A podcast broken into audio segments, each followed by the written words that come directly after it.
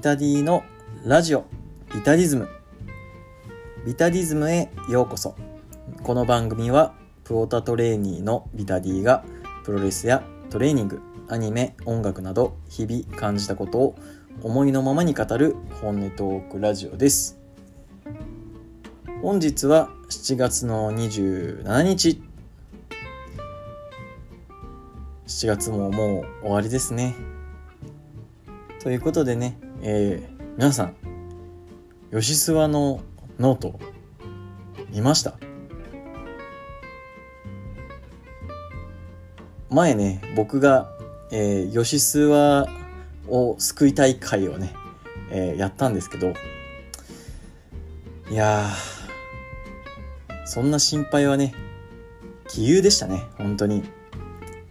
あんなにねちゃんとプロタやってんなって、えー、思える、え、高校生すげえなって思いますよね。うん。なんか自分の好きに正直であるけど、えー、その自分のね好きをこう押し付けるんじゃなくてどうやったらこう人にこう伝えられるのかっていうのをちゃんと考えてでさらにね、えー、賞あのー、まあノートをね読んだ方は分かると思いますけど、えー、プレゼンのね、えー、最優秀賞を狙いに行くっていうこの姿勢。いや本当にすげえなと、うん、で最後にね、えー、まあこう最優秀賞取れなくて悔しがってたわけなんですけどその悔しいっていう思いがね本当に大事だと思っててやっぱ大人になると何て言うんですかね諦めみたいなところがすごく増えてくるんですけどでも悔しいっていう気持ちうん。があれば絶対そこから伸びると思うんで。いや本当にあの吉沢のノート良かったんで皆さんよければ、えー、調べて、えー、読んでいただけたらなと あの思います。しあの本当に心配いらんかったなと。あのねいいこうプまあいいポーターに並んでもいいですけど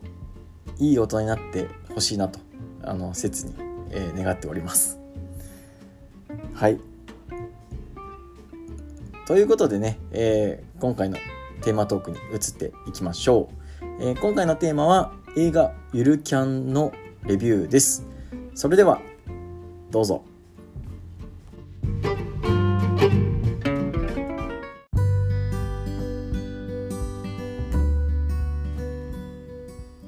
今回のテーマは映画ゆるキャンレビューとなります。ゆるキャン見てまいりました。映画ですね。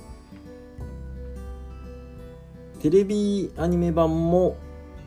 えー、後追いで見たんですがその時もね結構ハマって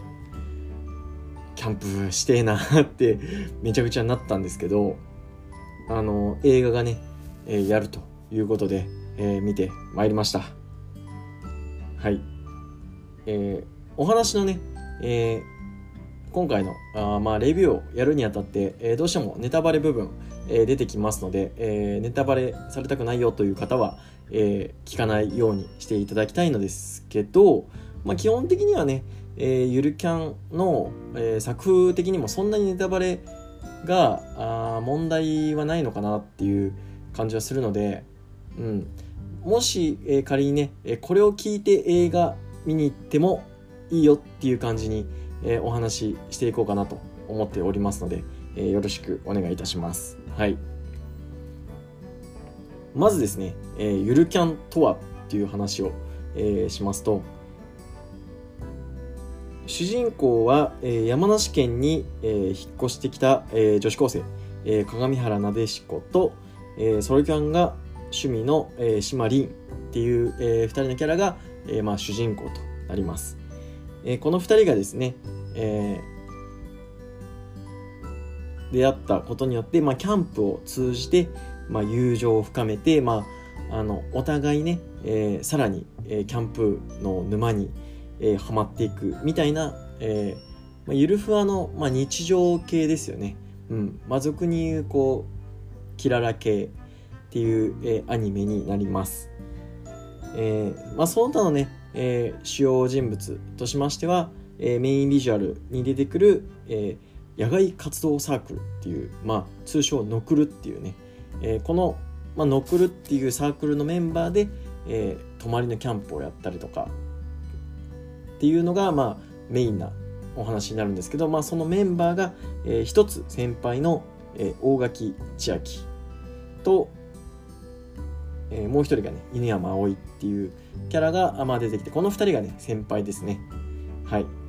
で、えー、その他に、えー、凛の友達の、えー、藤えなちゃんっていうのが出てきて、まあ、基本的にはこの5人がキャンプを通じてこうわちゃわちゃしたりとか、えー、なんかちょっと困ったことが起きたけどなんとかなったよみたいな感じのお話が、まあ、テレビアニメ版のゆるキャンのお話になります。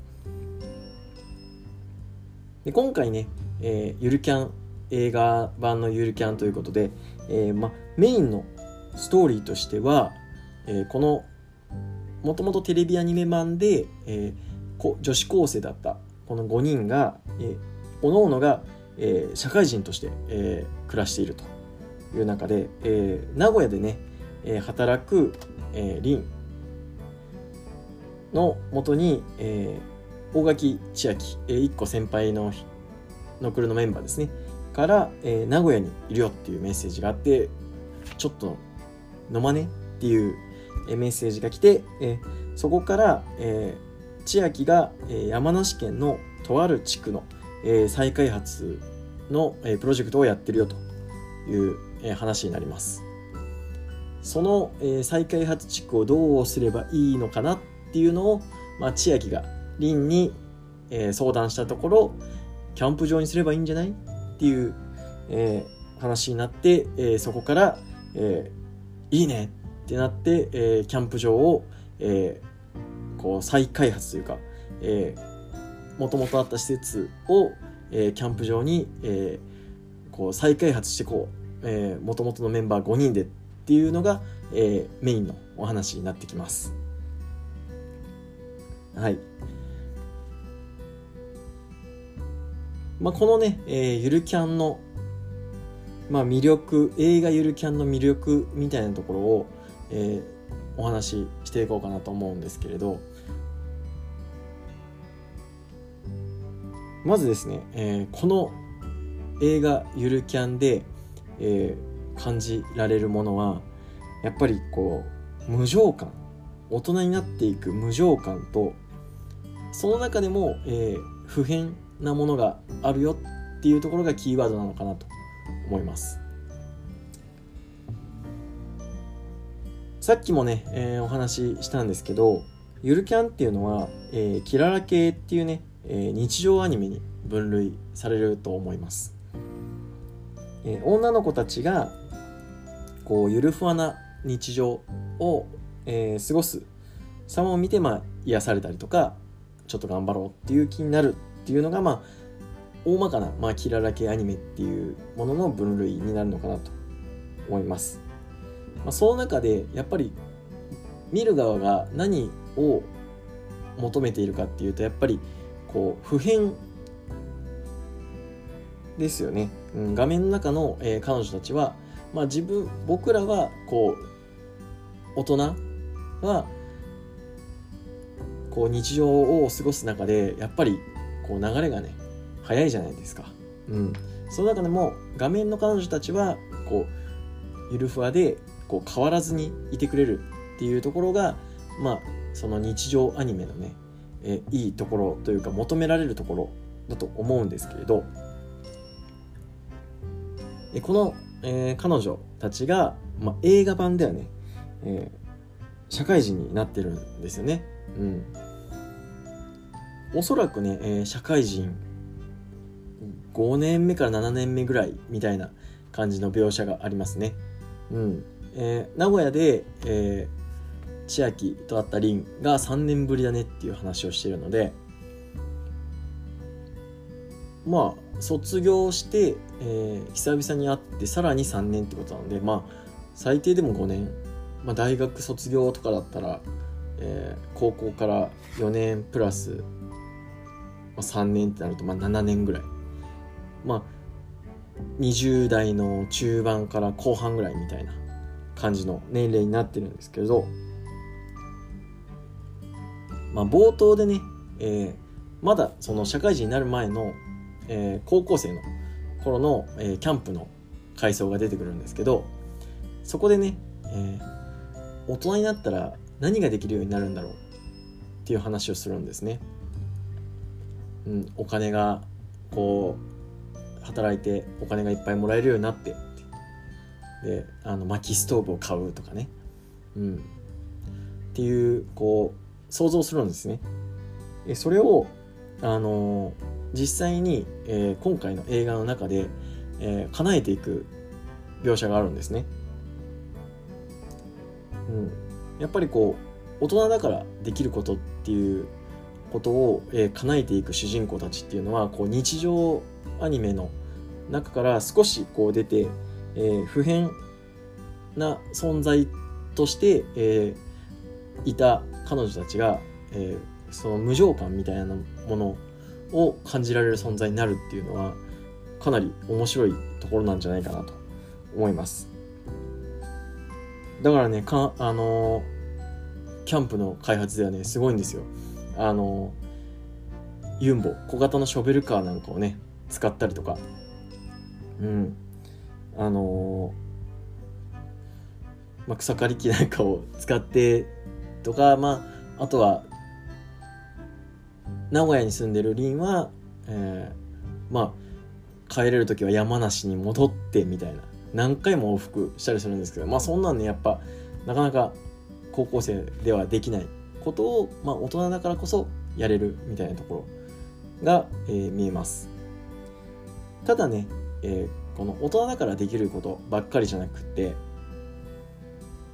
やっぱり大人だからこそさらに大きい存在の、まあ、介入とか、えー、事情っていうものでこうできなくなることってあるじゃないですか。この映画の中では、えー、とある理由で、えー、キャンプの再開発がね停止にされたりとか、えー、メンバーの一人の、えー、稲山葵のが小学校の先生なんですけど、えー、小学校勤める小学校が、まあ、子供が少なくなって廃校になっちゃうとかっていう、えー、展開が出てくるんですけどそういうこういいことばっかりじゃなくて大人になったら大人になったなりに、えー、できなくなることがあるよっていう、うん、無茶できなくなることがあるよっていうのを、えー、提示してくるっていうところも、えー、この、えー、映画ゆるキャンの無情感っていうところをえ表現するにはすごくいい描写だったんじゃないかなと思っております。まあ、こうやってねこう日常から一歩踏み出した、え無情感っていうところが今回の映画ゆるキャンの、え魅力の一つだったんじゃないかなと、え思っております。はい。えー、さらにね、えー、僕が 一番、あの良かったなと思うのは、えーとにかくね、刈谷さんがかっこいいんですよ。はい。この刈谷さんとは何ぞやっていうところなんですけど、えー、リンが、えー、働く出版社、名古屋の出版社があるんですけど、まあ、そこのね、リンの先輩で登場する、えー、アフロ頭のね、刈谷さんっていうのがいるんですけど、これがね、めちゃくちゃ理想の先輩なんですよ。えー、リンがねちょっと行き詰まってる時とかに、えー、じゃあこれチェックしてねみたいなところでこうさりげなくお菓子をあげてこう息抜きをさせたりとかで、えー、作中でねこうキャンプの再開発を、えー、自分が、えー、持ってる出版社の雑誌で連載できるよっていう風にリンがなるんですけど、まあ、それにこうかかってる、えせいで、え仕事がねちょっとあのこう抱えきれないというかあのまあそれにかなりかかりきりになるんですけれどそこの、えー、仕事以外のところを、えー、リンが見てないところでさりげなくこうフォローしてあげる。本人も気づいてないところでね。うん。でまあ出版の編集長にですねあんまりちょっとお前抱えすぎじゃねえのって言われるんですけどいやでもあいつ今伸び盛りなんでっつってあのやらせてあげたいんですよねってあのフォローするんですけどもうめちゃくちゃかっこいいですね。映画ゆるキャンの魅力は刈谷さんに、えー、こうもう集まっていると言っても過言ではないかなと 僕は思っております。はい。でまあ最後にね、えー、ゆるキャンの自体の、まあ、魅力の一つでもあるんですけれど、えーまあ、聖地巡礼がしやすいっていうところですね。あの今回ですね冒頭で、えー、メンバーが、えー、最初に高校まだ高校生の時に、えー、キャンプで、えーまあ、バーベキューをやってる描写が出るんですけど、まあ、それがね、えー、僕がよく行く河口湖っていうところでねあのうわこの角度でこの富士山見えたら絶対河口湖だっていう ところが出てうわーってめっちゃテンション上がって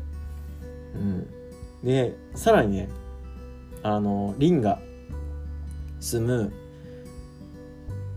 町がね一宮っていうんですけどまああのプロレス好きのね、えー、人からするとね、えー、一宮っつうとあの野獣が住む、えー、千葉県の一宮っていうのが結構有名なのかなと思うんですけれど、まあ、実は愛知にもね一宮っていう地名がありましてこれ私近所で一宮城が出出た時はうおーってなりましたね。で、まあ、名古屋なんかも、えー、出てきて僕はすごく馴染みのある風景があったので、まあ、テレビ版でも、えー、浜名湖とかね、えー、あとは本栖湖とか、ね、かな、うん、そういうこう実際に行った行ける場所がバンバン出てくるっていうのはね、えー、すごくゆるキャンの一つの魅力。ゆるキャンをこうハマっていく一つの理由なんじゃないかなと。うん、キャラたちがいるいたところに、実際に行けるっていうのはねこうかなり没入感みたいなところが、増えるので、うん、非常にいいところなんじゃないかなと思っております。はい、えー、そんな感じでね、えー、映画「ゆるキャン」非常に、え、楽しかったんですけど、まあ、これでねこうゆるキャンの魅力が、えー、100%伝わったかって言われると、えー、全然そんなことないと思いますので、えー、見てない方はね是非劇場に行って、えー、映画「ゆるキャン」見ていただいて、えー、こう大人だからこそ楽しめるっていう部分がすごくあるのかなと思うしあの僕の前がね多分中学生ぐらいかなの子供たちなんですけど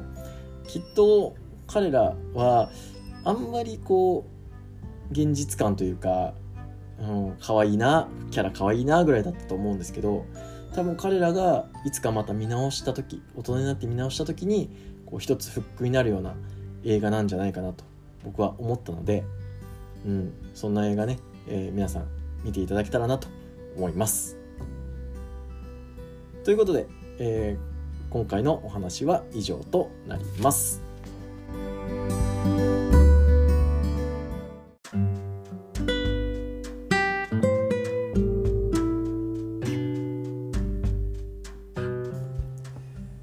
ラジオビタディズムエンディングです。番組ではリスナーからの質問、意見、感想を募集しています。ハッシュタグビタディズムでのツイート、質問箱、リプ、DM までどしどしお待ちしています。そんなこんなで第59回いかがだったでしょうか？ゆるキャン非常に本当に良かったですね。うん。あの、今回ね、えー、ゆるキャンの脚本を、えー、書いてる人が、えー、田中さんっていう方なんですけど、まあ、この方がね、えー、書いてるのが、まあ、僕の、まあ、フェイバリット、えー、映画である、まあ、スター・トゥインクル・プリキュア、えー、星の歌に思いを込めてっていう、えー、映画の、えー、脚本も書いてるんですけど、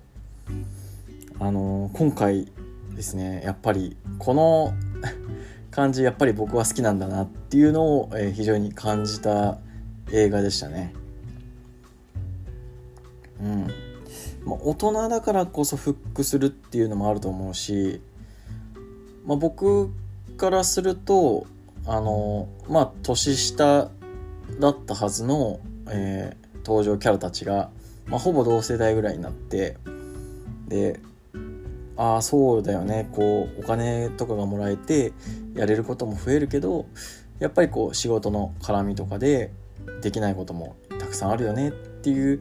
なんこの自分たちと重ね合わせちゃうところもあるとあると思うし逆にこう自分が立ち止まってたらあんなにこうキャラが成長してると逆に虚しくなっちゃうのかななんて思ったりね、えー、していろいろと結構考えさせられる映画でもあったかなと思うのであのぜひね、えー、見てない方は、えー、見に行っていただけたらなと、え思います。ということで、えー、今回の、えー、お話は終わっていきましょう。この時間のあなたのお相手はビタディでした。さようなら。